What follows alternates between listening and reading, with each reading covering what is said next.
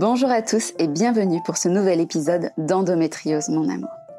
Je suis Marie-Rose Gallès, patiente experte en endométriose et autrice de deux livres sur ce sujet. Dans ce troisième épisode, où j'utiliserai le féminin générique, je vous parlerai encore de nos émotions. Pour construire ces podcasts, je n'ai pas de trame, je me fonde sur vos témoignages. Alors ne m'en veuillez pas si je ne fais pas un tour exhaustif des sujets. C'est pour rester fidèle aux paroles qui me sont partagées. N'hésitez pas à participer aux appels à témoignages pour que votre voix soit aussi entendue.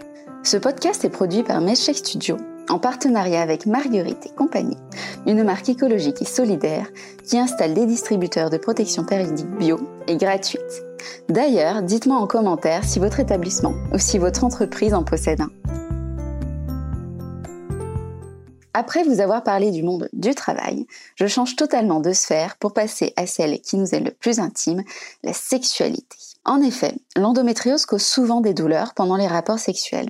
C'est ce que l'on appelle la dyspareunie. Ce symptôme est le troisième le plus fréquent. Il touche environ 60% des malades. Et pourtant, on n'en parle pas.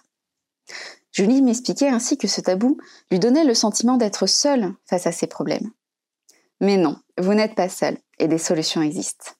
Le souci, c'est qu'on ne parle pas de la sexualité des femmes, ou alors vu par les hommes, plus précisément les fantasmes des hommes. Alors quand cette sexualité est entravée par une maladie, personne ne s'y intéresse. Dès le début de mon parcours, j'ai soulevé le problème que me posait ce symptôme dans ma vie. Et de tous les côtés, les réponses furent édifiantes. Entre le médecin qui ne connaissait que la sexualité reproductive, non, mais euh, si vous pouvez pas avoir de rapport, euh, jour où vous voulez un enfant, euh, on vous fera une five. C'était pas vraiment le sens de ma question, mais merci. Ceux qui faisaient de la psychanalysation à deux francs six. Mais vous êtes à l'aise avec votre sexualité? Bah écoute chérie, je viens de te dire que j'ai une lésion sur mon ligament utérosacré qui entrave ma sexualité, donc je sais pas, à ton avis. Et ma préférée, vous devez avoir peur des pénis. Oui, oui, oui, oui, tout à fait. Euh, les pénis sont terriblement dangereux. Hier encore, un pénis fou furieux, armé jusqu'au gland, a pris en otage mes voisins innocents. Je crois que le monsieur qui m'a dit ça est à deux doigts de m'expliquer que ce sont les pénis qui sont responsables et non les violeurs, ce qui est en soi euh, de la culture du viol. Du côté des sexologues, euh, ce n'était pas mieux. Vous avez essayé de respirer par le ventre? Non, parce que souvent, quand on souffre, on se crispe et ça crée de nouvelles douleurs. Oh, sans blague. Non, j'avais pas remarqué. Clairement pas aidée par tous ces professionnels, eh bien je me suis dit que j'allais me débrouiller toute seule. Après tout, on n'est jamais aussi bien servi que par soi-même. Et je ne parle pas uniquement de masturbation. Je me suis donc mise à expérimenter des choses, faire des recherches. Ce ne suis pas simple, hein, car il n'existait rien d'exclusivement consacré à ce sujet dans le monde. J'ai dû piocher dans des informations en Australie, aux États-Unis, j'ai testé des choses sur moi-même, j'ai enfin fini par me constituer un programme sur mesure, que j'ai compilé dans mon premier livre, Endo et Sexo, avoir une sexualité épanouie avec une endométriose. Ce livre est le premier au monde, et j'ai appris que beaucoup de sexologues et de kinés l'avaient acheté. J'ai donc bon espoir que la prochaine génération n'entende pas les mêmes inepties que moi. Car oui, je ne suis pas seule. Pour cet épisode, je vous ai demandé ce que vous aviez vécu vis-à-vis de la dyspareunie. Et malheureusement, vos réponses étaient tout aussi édifiantes que les miennes. Malgré tout, vous avez été nombreuses à me confier vos sentiments sur ce sujet délicat.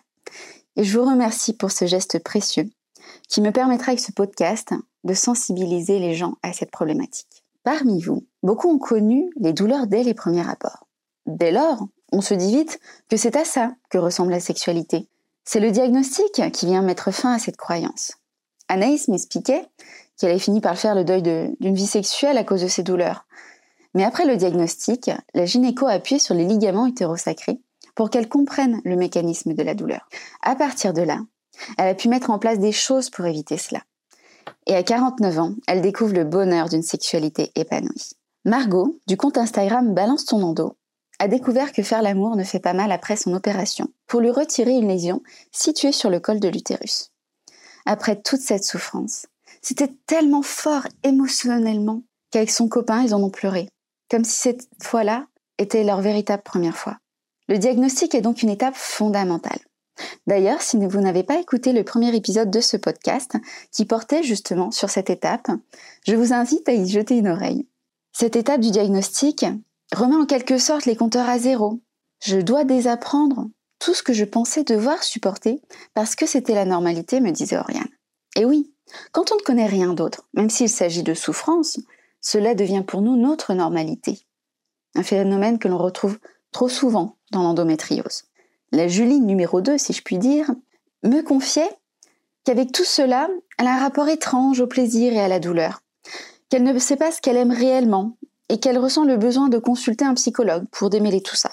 C'est vrai que c'est toujours pas toujours facile de s'y retrouver au milieu de toutes ces sensations contradictoires, quand on ressent de la souffrance mais aussi du plaisir. Deux sensations qui sont aussi fortes l'une que l'autre qui plus est. Margot m'expliquait que pour elle, les deux étaient corrélés, comme si la douleur rendait la jouissance plus forte. Il y a aussi toute la souffrance psychologique. Ainsi, la Julie numéro 2 me disait ressentir de la culpabilité et de la pression pour son couple. Dans une époque où la femme doit être fière et libre de sa sexualité, pour reprendre ses mots. Edwidge, de son côté, évoquait son conjoint qui se sent coupable de la faire souffrir. Faustine, quant à elle, s'est retrouvée face à un partenaire qui ne comprenait pas. Elle se sentait alors coupable de stopper les rapports. Pourtant, il existe des solutions pour communiquer avec son ou sa partenaire. Par exemple, Mia a instauré un mot de code et chaque fois qu'elle le prononce, son partenaire sait qu'il doit s'arrêter sur le champ. Cela permet d'être en confiance avec l'autre. Parfois, même si on réussit à dompter les douleurs physiques, la peur reste profondément ancrée en nous. Même après avoir trouvé des solutions pour éviter les douleurs, ça reste une source d'appréhension au fond. Toujours dans un coin, prêt à surgir, car le risque zéro n'existe pas, me confiait Elodie. Dans ces conditions, certaines appréhendent de devoir débuter une nouvelle relation, comme Laurie, qui culpabilise à l'idée de faire subir la maladie à une autre personne. Mia soulève aussi la difficulté de devoir expliquer tout cela à quelqu'un que l'on apprend à connaître. Prune m'expliquait que cela est d'autant plus difficile avec un jeune homme qui ne connaît pas encore bien le corps des femmes et a une vision très stéréotypée de la sexualité. Cette vision stéréotypée, véhiculée par la pop culture, et bien sûr, la pornographie euh, lui donne le sentiment bah, qu'un vagin dysfonctionnel. La première Julie se sont prises au piège des attentes de la société envers les femmes et de leur sexualité libre, épanouie, sauvage. Bref, une sexualité qui ressemble à une pub pour parfum, avec un beau gosse en costume et avec une barbe de trois jours. Alors certes, cette sexualité n'est accessible pour personne, mais étant impactée par la maladie, elles se sont d'autant plus stigmatisées exclut des joies du sexe qu'on nous vend dans les films, dans les livres, dans les séries. Ce que dit là Julie est intéressant. Car même si ce sentiment est exacerbé par l'endométriose, tout le monde le ressent. Notre société joue un rôle important dans la frustration de ne pas avoir de sexualité normale, parce que ce qu'elle nous présente comme normal est inaccessible. Soyons lucides. Même sans endométriose, votre vie sexuelle ne ressemblera pas à une pub pour parfum de luxe. Tant que j'y suis, euh, votre mec ne ressemblera pas au mannequin. Alors, l'une des clés euh, dans tout ça pour avoir une vie sexuelle épanouie, endométriose ou pas, c'est de se détacher de toutes ces images surréalistes. Une chose simple mais fondamentale, la sexualité ne passe pas forcément par la pénétration. Rappelons que le vagin n'est quasiment pas innervé. C'est pour cela qu'on se sent, qu'on ne sent ni les coupes menstruelles, ni les anneaux vaginaux, alors qu'ils appuient sur les parois du vagin. Quoi qu'il en soit, il est important de ne pas culpabiliser les femmes qui souffrent pendant les rapports. Je terminerai sur ces paroles de Laure, ces douleurs ne sont pas une fatalité. Il ne faut pas se résigner à cela. Il faut réinventer sa sexualité et découvrir de nouveaux aspects tellement beaux et tellement bons. Parmi vos témoignages, beaucoup avaient lu mon livre. Vous me disiez qu'il vous avait permis de diminuer vos douleurs, voire même de les faire disparaître. Vous avez aussi été nombreuses à me dire avoir apprécié la bienveillance qui accompagne ce programme. Sachez que cela me touche énormément et que je suis très heureuse d'apprendre que mon livre atteint l'objectif que je m'étais fixé et que vos petits messages m'encouragent à lancer de nouveaux projets. Voilà, c'est fini pour aujourd'hui.